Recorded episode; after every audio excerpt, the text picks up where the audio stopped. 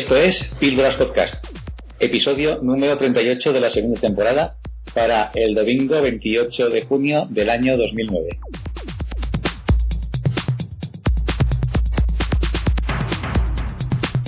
En Píldoras Podcast podrán escuchar noticias, reportajes, audiolibros y aquellas cosas interesantes que son difíciles de encontrar en la falsimedia oficial o comercial, salvo muy contadas excepciones que confirman la regla general. Nos pueden encontrar en http píldoraspodcast.info.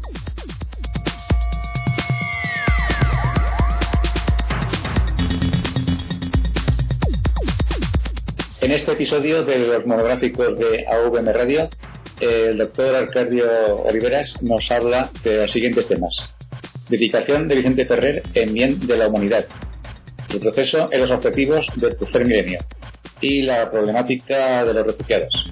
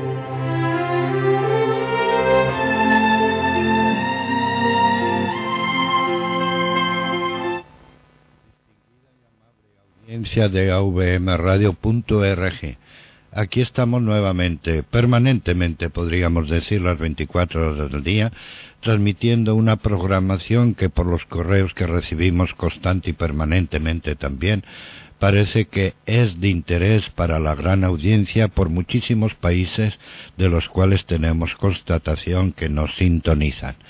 Aquellos que están impacientes de que últimamente no estamos subiendo a la web archivos de audio de personas como el doctor Arcadio Oliveras, el doctor Villalobos, el doctor Solá, el doctor Serrabona, yo les pido un poquito de paciencia, muy poca. Resulta que estamos preparando una web que va a ser muy muy llamativa, al mismo tiempo interactiva con eh, emisora de radio, como actualmente, también de televisión, pero con muchísima facilidad de realizar los programas en vivo y en directo, participando ustedes mismos, etcétera.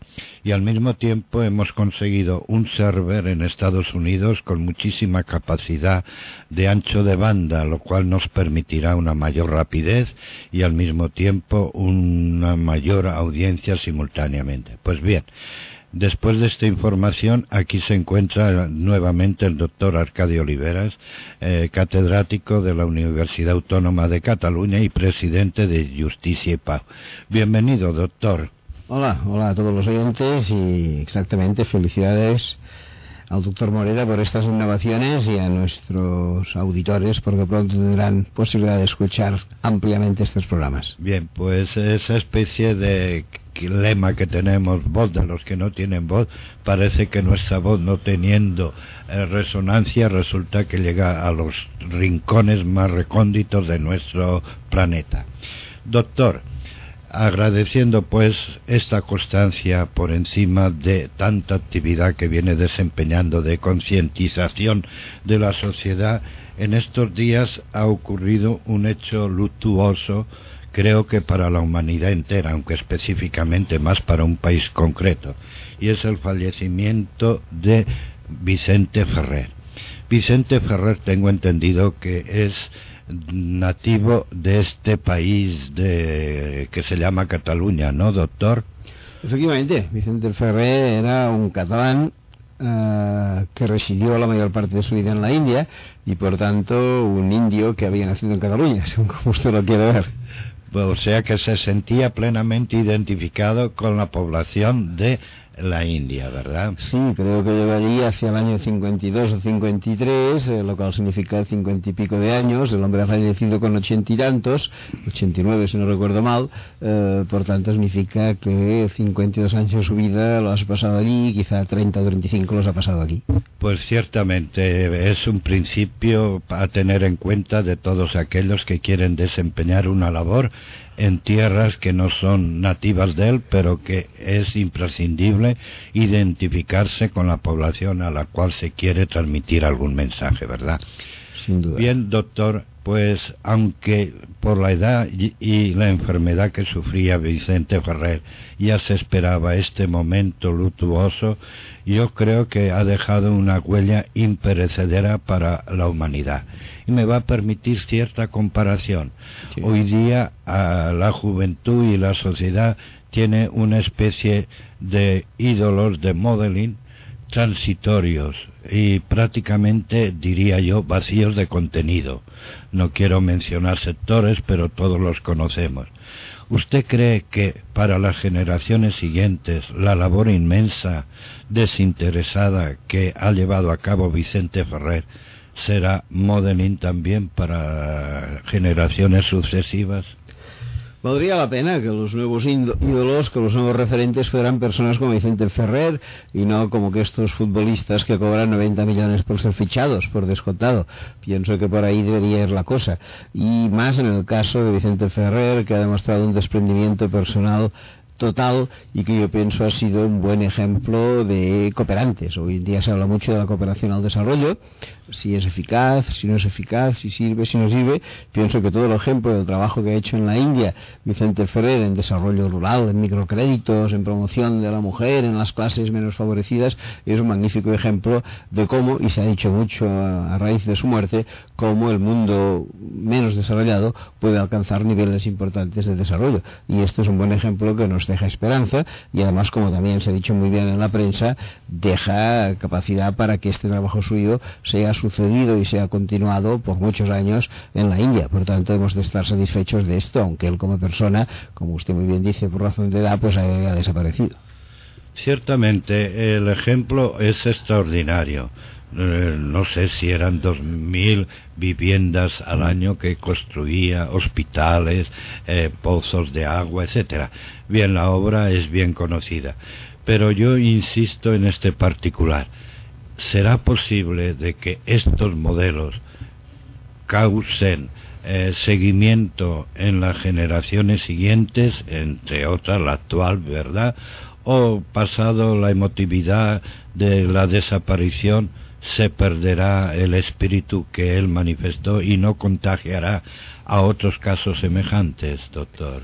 No, yo creo que casos como el de Vicente Ferrer y otras muchas personas que han dedicado su vida al servicio del bienestar humano van a pervivir. Y la verdad es que, por ejemplo, en el modelo que yo tengo más cerca de mí, que es el de mis alumnos, eh, le aseguro que al terminar los estudios, una parte de ellos pretenden involucrarse en cuestiones de desarrollo, en cuestiones de cooperación, sea de opinión pública o de sensibilización aquí, sea de presencia directa en los países de allí. Y si usted me pregunta, ¿son mayoría? No, le responderé que son minoría pero que son minoría de gente muy sensibilizada y con muchas ganas de llevar a cabo este trabajo. Por tanto, esto sigue sirviendo como modelo. Bien, es verdad que la sociedad mayoritariamente quizá anda por otros caminos y lo que personas como Vicente Ferrer construyen, otros con labores económicas o políticas deconstruyen inmediatamente.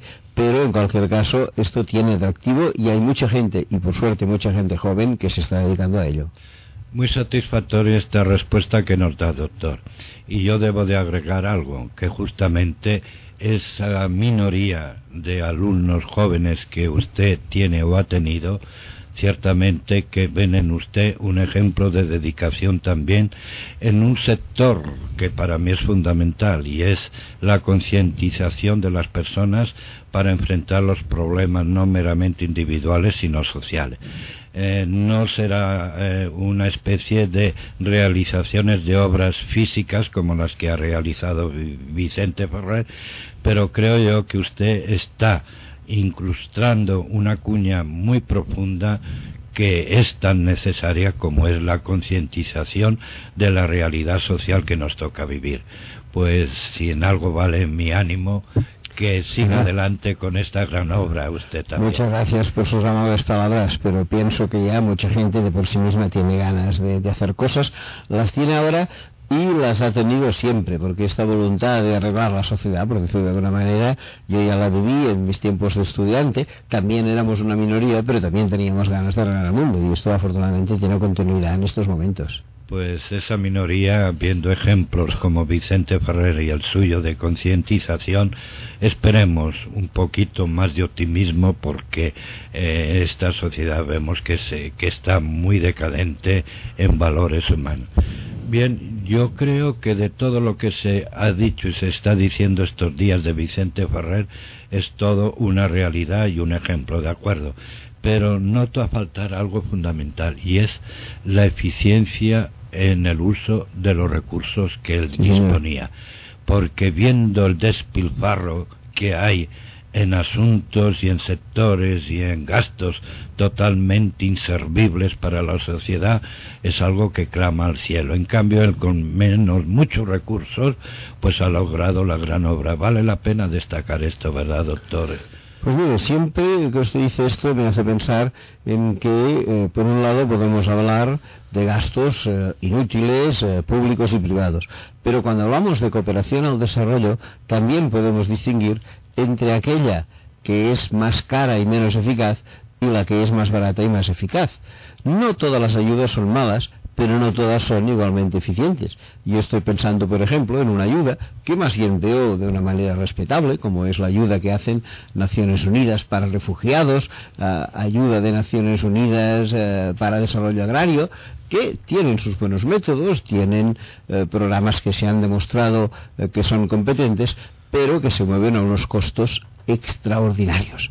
Se mueven, primero, con unas decisiones de carácter burocrático que lo retrasan y, en segundo lugar, con unos costos de viajes, de salarios de altos ejecutivos de Naciones Unidas, que aunque al final el trabajo que hagan pueda tener un buen resultado, tienen un costo extraordinario. Mientras que, en cambio, el trabajo que se encarna por parte de muchas ONGs, y el caso de Vicente Ferrer era un ejemplo de ellas, es un caso de trabajo que al mismo tiempo de ser dedicación a los demás, tiene una enorme eficacia. Tiene una eficacia porque la gente no busca lujos, porque la gente busca tecnologías de carácter intermedio que sean accesibles, porque la gente no busca prebendas y me gusta que usted destaque esto porque también es importante. Aunque todos los trabajos de cooperación puedan tener sus aspectos buenos y malos, pienso que en este caso esta eficiencia es un valor a destacar.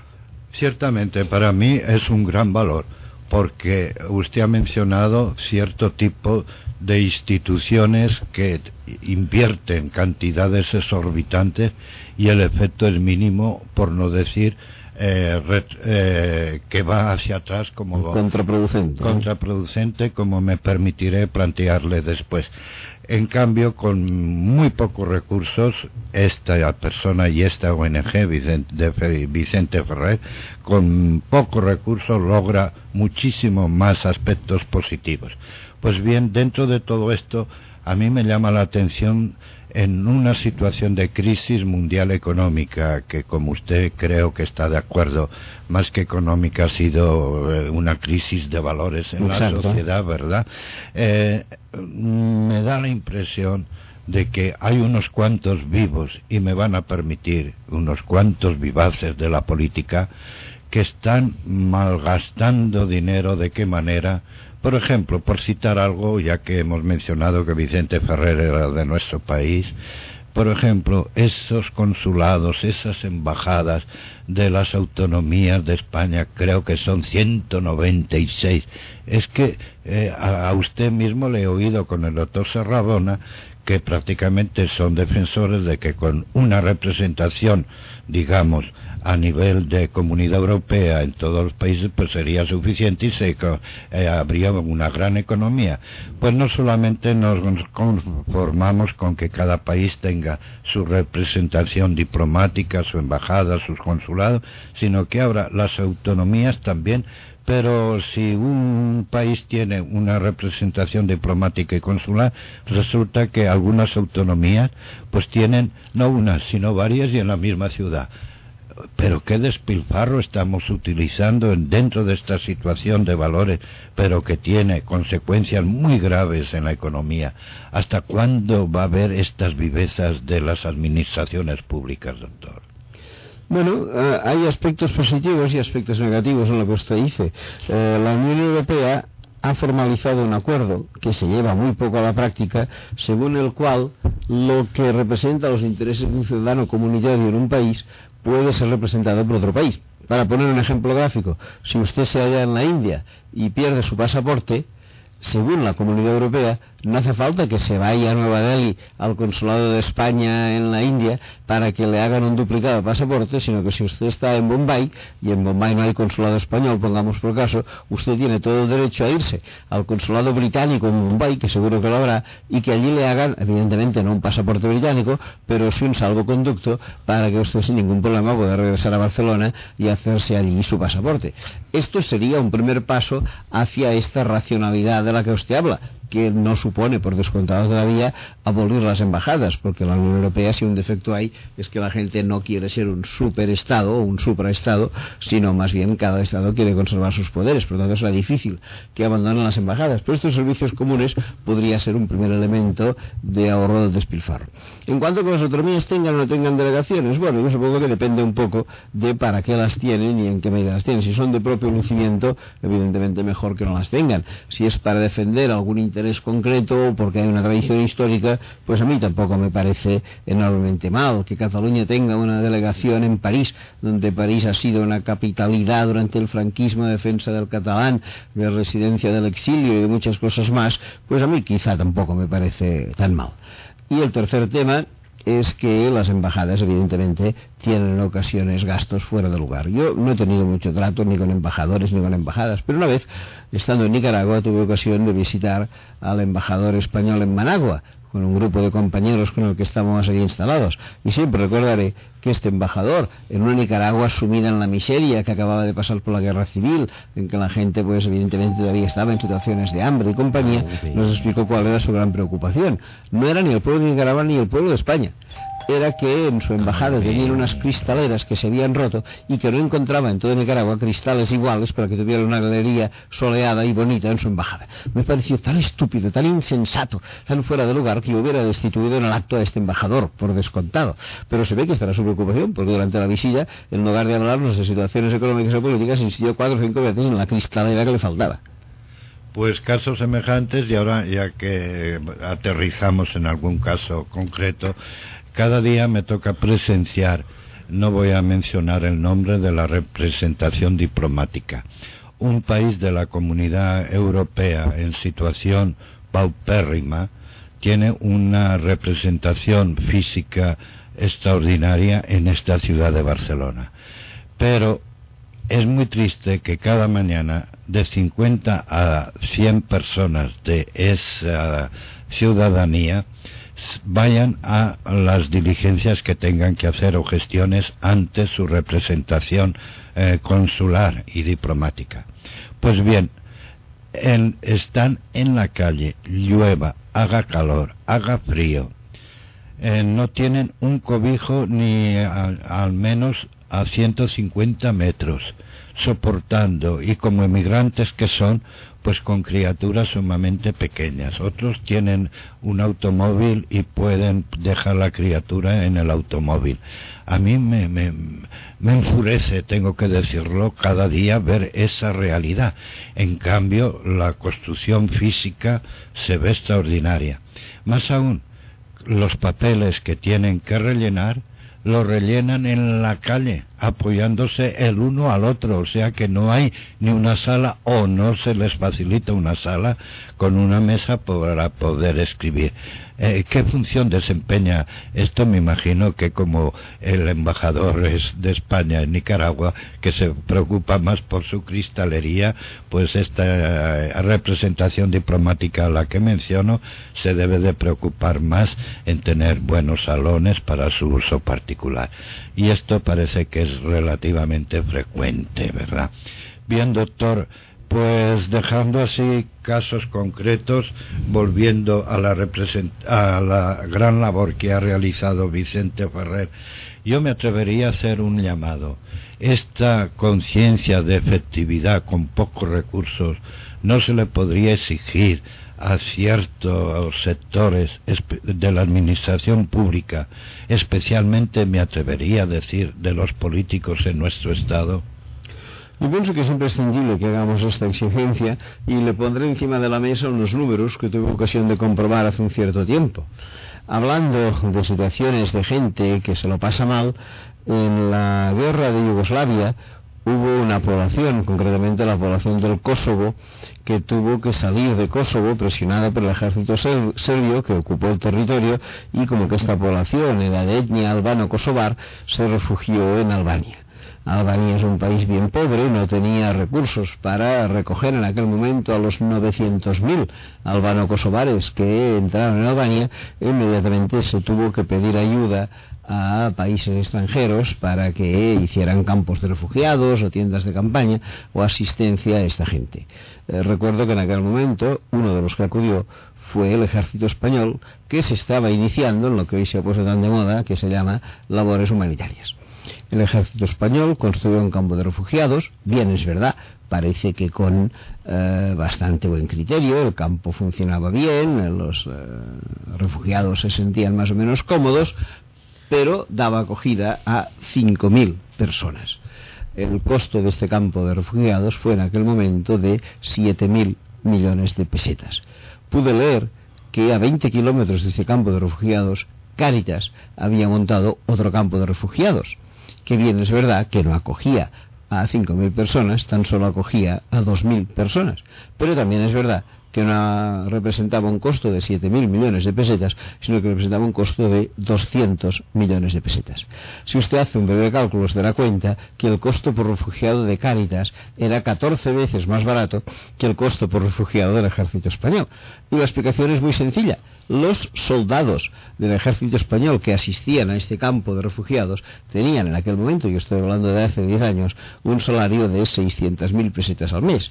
Y los oficiales que asistían a estos eh, soldados tenían en aquel momento, repito, 1929, un salario de 1.300.000 pesetas al mes. Mientras que los que asistían en Cáritas deberían tener un salario de 50.000 pesetas al mes, si es que lo tenían, porque muchos además asistían como voluntarios pienso que con este ejemplo queda claro de cómo se puede gastar bien o cómo se puede gastar mal el dinero en muchas ocasiones. Los ejemplos que usted pone tumban de verdad, doctor.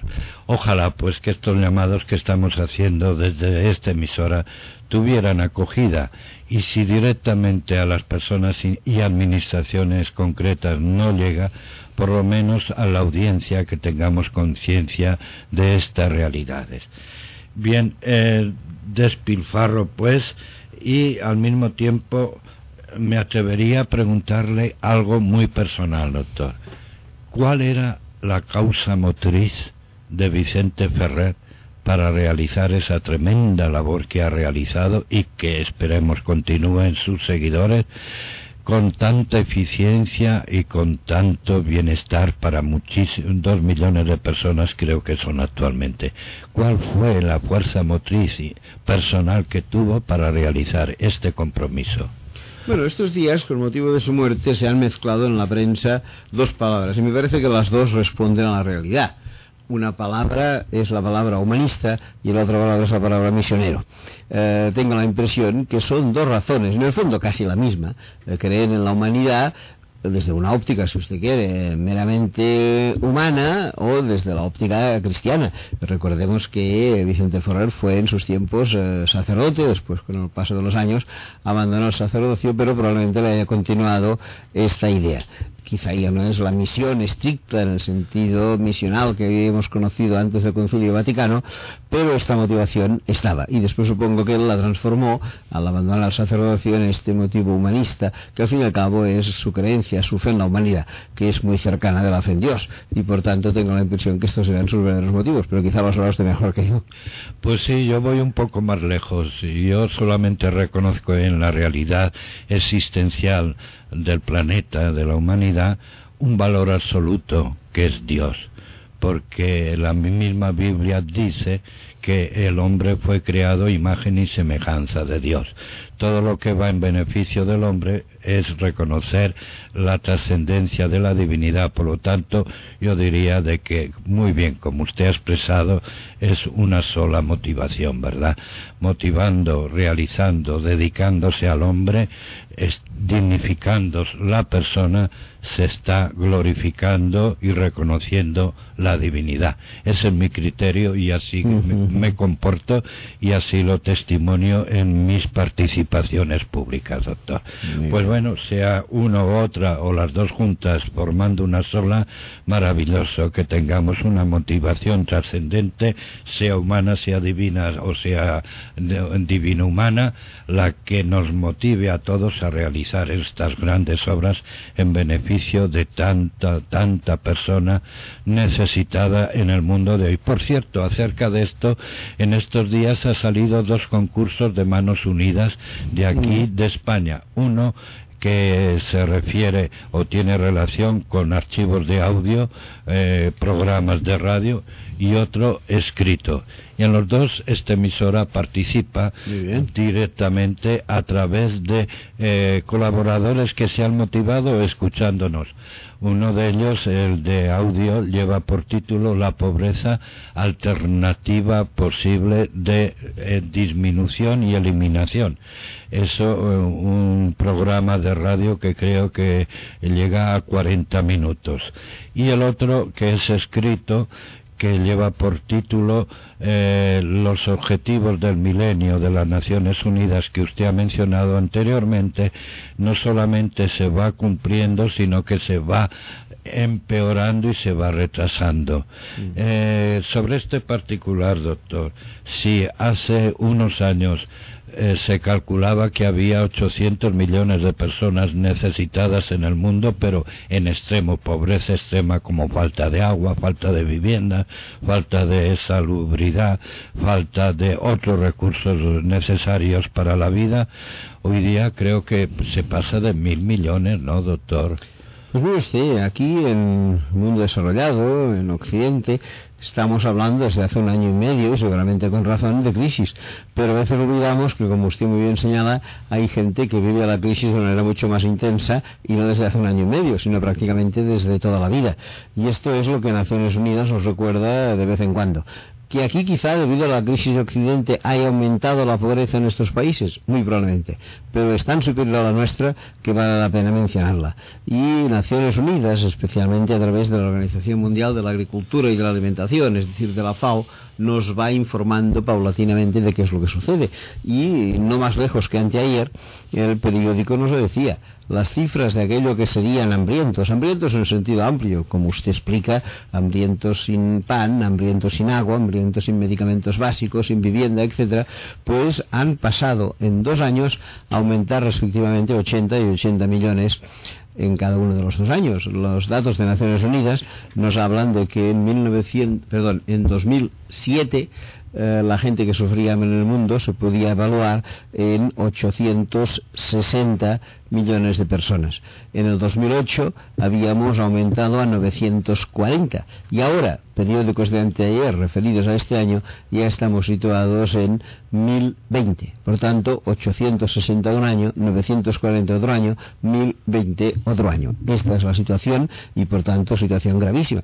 En el mundo hay 6.000 y pico millones de personas, lo cual significa que por lo menos un sexto de la humanidad se halla en condiciones más que precarias sin tener mínimamente cubiertas sus necesidades básicas. Y por aquí, como usted también indicaba, más bien estamos caminando en dirección contraria a la de los objetivos del milenio en dirección contraria, pero seguro que van aumentando los presupuestos a gastar para dedicarlos a este problema de la humanidad, ¿no? Entonces, mayor contradicción todavía. Bueno, los presupuestos deberían aumentar. Lo que pasa es que eh, a veces los estados son más egoístas de lo que suponemos. Porque hace precisamente un año, justo ahora, en el mes de junio, pero del año 2008, Naciones Unidas hizo un llamado a los países ricos pidiéndoles que aportaran, precisamente para conseguir estos objetivos, aportaran 50.000 millones de dólares cada año La verdad es que los países ricos dijeron que hacían un esfuerzo de generosidad. Primero ofrecieron ridículamente 8.000 millones de dólares. Eh, la ONU dijo que esto era inaceptable, hicieron una especie de segunda revisión y después de esta segunda revisión prometieron a Naciones Unidas ah, perdón, 22.000 millones de dólares, cuando Naciones Unidas pedía como mínimo 50.000. Los países ricos argumentaron que no era posible sacar de sus presupuestos mayores cantidades hipócritas, porque estos mismos países, tres meses después, hallaban cantidades enormemente superiores para inyectar dinero, para inyectar liquidez a la banca norteamericana, japonesa, europea, que atravesaba por momentos de dificultad. Por tanto, ya usted que aunque hay cantidades que para nosotros podrían ser respetables, están muy lejos de lo que deberían ser y en cualquier caso, para otras necesidades menos perentorias, como es sanear una banca, resulta que hay muchísimo más dinero. Estas contradicciones que tiene la humanidad, exclamo nuevamente que claman de verdad al cielo. Y sobre este particular me viene a la mente esa campaña que usted en repetidas ocasiones ha llevado a cabo, que es que eh, los países al menos colaboren con el 0,7% para la causa del desarrollo. ¿Es cierto esto? Mire, esto es cierto, o casi me debería decir era cierto, porque lo ha dejado de ser. Eh, el 0,7% del Producto Interior Bruto de los países ricos para que se mandara a los países pobres era una propuesta de Naciones Unidas que, si no recuerdo mal, data de 1972. Eran los años en que acababan de acceder a la independencia las antiguas colonias, querían forjarse una nueva vida y hacía falta que tuvieran dinero para sus mínimas necesidades de infraestructura. Naciones Unidas propuso esta cantidad y recomendó a los países ricos que la abonaran cada año en distintas formas de cooperación, cooperación multilateral, cooperación estatal, cooperación a través de las ONGs. La verdad es que muy, muy pocos países en el mundo, después de 37 años, han llegado eh, a tener esta cifra de entrega. Creo que se cuentan con los dedos de una sola mano, porque son cinco. Y si no recuerdo mal, estos cinco países son Noruega, Suecia, Dinamarca, Holanda y Luxemburgo y los demás países no han llegado ni de lejos a esas cantidades, empezando por España, que se encuentra en el 0,3, y terminando por el último de todos, que se llama Estados Unidos, que se encuentra en el 0,1. Pues bien, esta es un poco esta realidad. Sin embargo, lo que también es cierto es que esta propuesta, que seguramente era interesante allá por el año 72, ahora se ha convertido en una propuesta muy ridícula y muy parcial, porque las diferencias entre el norte rico y el sur pobre durante estos 37 años han crecido tanto que hoy en día es difícil rellenarlas con este 0,7. Había un antiguo premio Nobel de Economía ya fallecido, Basil Leontiev, que hace unos años hizo unos cálculos y dijo que aquello que en su momento se podía llenar con un 0,7%, ahora solo sería rellenable con una cantidad cinco veces mayor, con el 3,5% del Producto Interior Bruto. Y según tengo entendido, aunque no ha estado el estudio a mi alcance, la ONU lo ha actualizado todavía más, porque este señor ya lleva algunos años fallecidos, y ha dicho que ahora, en estos momentos, y habida cuenta de las diferencias norte-sur, o entregamos no el 0,7, sino el 6% del Producto Interior es decir, nueve veces más, o no haremos absolutamente nada para salvar la diferencia entre ricos y pobres. De manera que ya ve usted que el 0,7 podría ser una buena recomendación, todavía muchos gobiernos pretenden llegar a ello, el propio gobierno Zapatero ha prometido que al final de la segunda legislatura llegará a esa cantidad, si es que llega, que ya lo veremos, pero aun suponiendo que se llegue, resulta que tal como están hoy las cosas, aquello que era eficaz en el 72 ha dejado de ser válido en estos momentos actuales. Sobre este tema, doctor, a mí las cifras y los conceptos se me pierden, o me pierdo yo en ellos. Tengo entendido que algunos países, entre los España, estas cantidades las entregan además condicionalmente a cambio de que se compre tales equipos al país que proporciona este mínimo de ayuda, ¿no? Bueno, es que hay dos cuestiones y usted hace muy bien en señalarlas. Una es la que yo he referido ahora, que es la cuestión de la cantidad, si será el 0,7 o el 3,5, lo que sea. Y otra cuestión es la cuestión de la calidad, de qué manera se da este dinero. Y este dinero, usted lo señala bien, se da con dos formas que a mi modo de ver son bastante criticables ambas. Una, la que usted expone, condicionalidad. Yo les doy a ustedes este dinero, pero con este dinero ustedes no se lo podrán gastar como quieran, tendrán que comprar productos españoles. De manera que esto no es tanto una ayuda, sino que es, como bien ha dicho más de una persona, una apertura de mercados al exterior. Si a nosotros nos interesa abrir mercados en Angola, pues le damos crédito a Angola con la condición de comprar productos españoles y ya tenemos exportación. O chantaje chantaje, evidentemente. Esta es la primera. Y la segunda condición, que en el caso de España es verdaderamente mal cumplida, es la de que estos dineros en muchas ocasiones no se dan, sino que se prestan decir, que no es una entrega de dinero como donativo, sino que es una entrega como crédito. Crédito blando, crédito en buenas condiciones, crédito al 1%, crédito a 30 años, todo lo que usted quiera, pero crédito al fin y al cabo. Naciones Unidas recomienda que la mayor parte de la ayuda sea hecha en donativo y que en cualquier caso una pequeña parte, si el crédito está en muy buenas condiciones, pueda darse en forma de crédito. ¿Qué es lo que hace España? Invierte la propuesta de Naciones Unidas. Y así como en Naciones Unidas la mayor parte es donativo y la menor parte es crédito, en el caso español la mayor parte es crédito y la menor parte es donativo. Pero además es un crédito en tan malas condiciones, es decir, en condiciones casi de mercado, por tanto poco favorables, que las propias Naciones, no Naciones Unidas, sino la OCDE, que es la organización que revisa este proceso, ya hace un tiempo elaboró un informe diciendo que prácticamente más de la mitad de la ayuda española no se podía considerar ayuda. Primero, porque tenía forma de crédito y no forma de donativo, y segundo, porque los créditos eran abusivos. De manera que usted, que antes he dicho que España da el 0,3, pero si miráramos de verdad, de verdad, a lo mejor es que está dando el 0,1, porque las condiciones en lo que da son pésimas. En resumen, que España bate récords en muchas actividades y sectores, ¿verdad?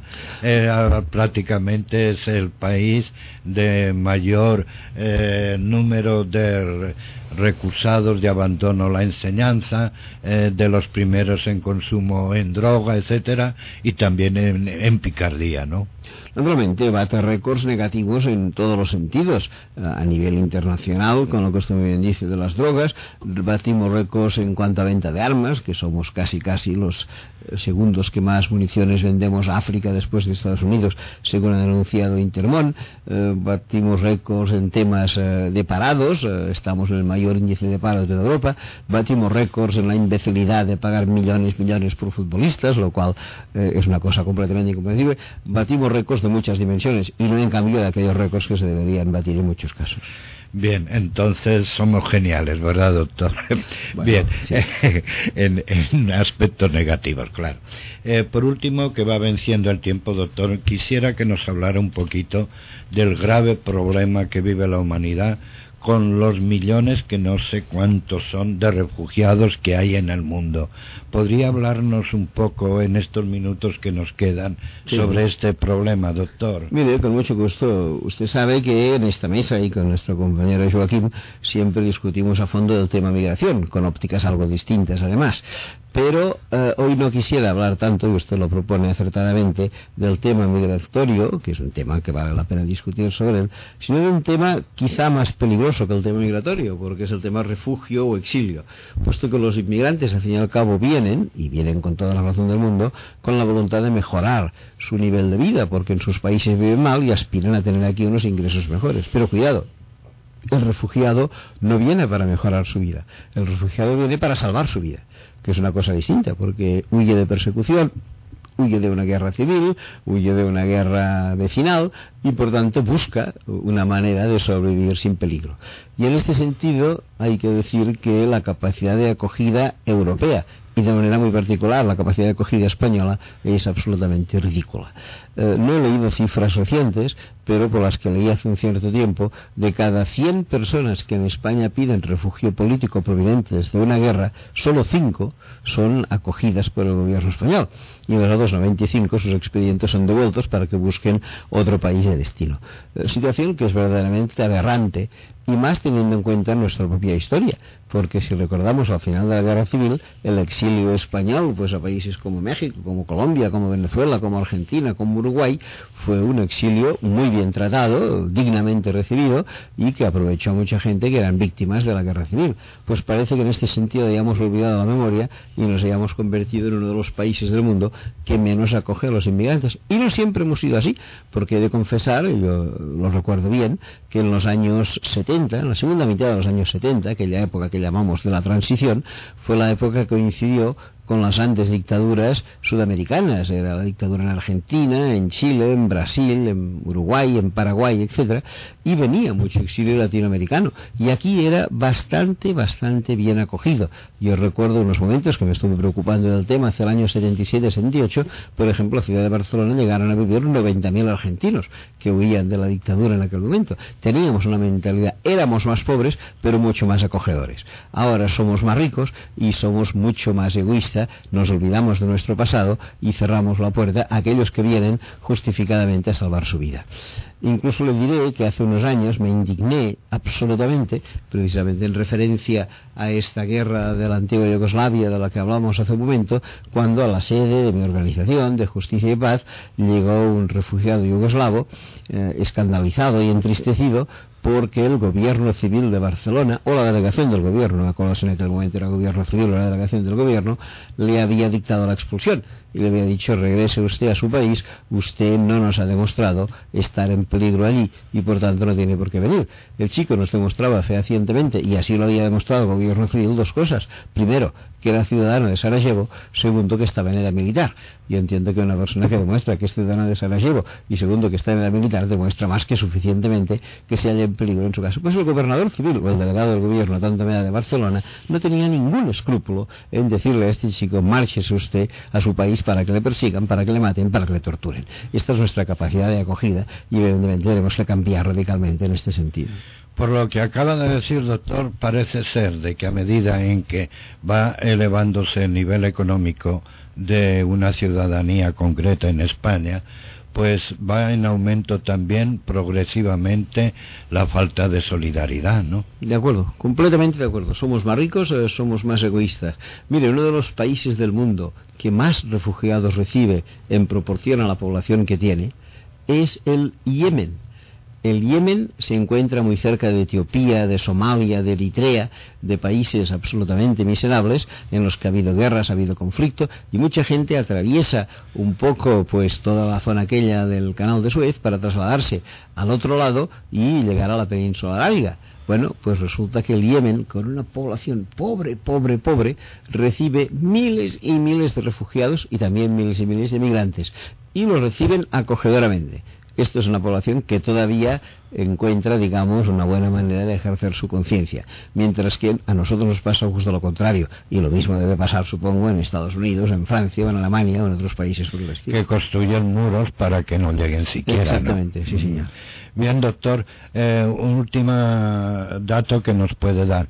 ¿A cuánto las personas o numéricamente cuántas personas son que andan buscando eh, refugio en otros países? ¿Cuántos millones de personas? Bueno, según ha publicado la ONU esta semana, que es la semana del refugiado, eh, se trata de unos 42 millones de personas en el mundo. Para que tengamos una referencia, los inmigrantes, los que van de un país a otro en el mundo buscando una mejor vida, suponen algo más de 100 millones de personas.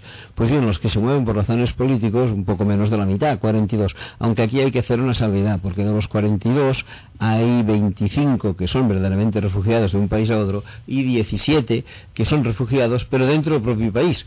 Aquí, eh, estrictamente hablando, no se llaman refugiados, sino desplazados. Eh, por razón de guerra, hay gente que van de una zona de conflicto a otra zona más pacificada, por tanto también pierden su casa, también pierden sus recursos, sus familias, pero no salen al extranjero. Y por tanto, estrictamente hablando, no se puede hablar de refugiados, sino de desplazados. Por tanto, 42 millones, 25 refugiados, 17 desplazados. Esta diferenciación creo que es muy válida para el país Colombia. Creo que tiene, creo que tiene dos millones de desplazados que en cierto sentido pues son digamos esos refugiados no de un lado a otro del país. Creo que son dos millones si no recuerdo mal. Podría ser podría ser porque el conflicto es muy antiguo. Hace 50 años que está en él y los cambios de población han sido considerables y se han dado también en Guatemala se han dado en otros países con guerras más o menos vivas Bien, doctor, pues ha vencido el tiempo. Recuerdo a la audiencia cualquier pregunta aclaratoria, incluso disentimiento, pueden hacerlo llegar a través de la web en la que nos están sintonizando desde la pestaña que dice contáctenos o enviando un correo directamente como lo hacen a jmorera.avmradio.org. Recuerden que esta emisora no descansa en ningún momento en las 24 horas del día y que creemos que estamos dando una especie de información, inclusive de opinión, que difícilmente se encuentran en los grandes medios por los intereses que esos grandes medios tienen. Y como nosotros no tenemos otro interés sino el bien del hombre, de la persona, pues aquí estamos. Gracias, doctor, y hasta la próxima semana, si Dios quiere. Adiós, gracias, hasta la próxima. bien.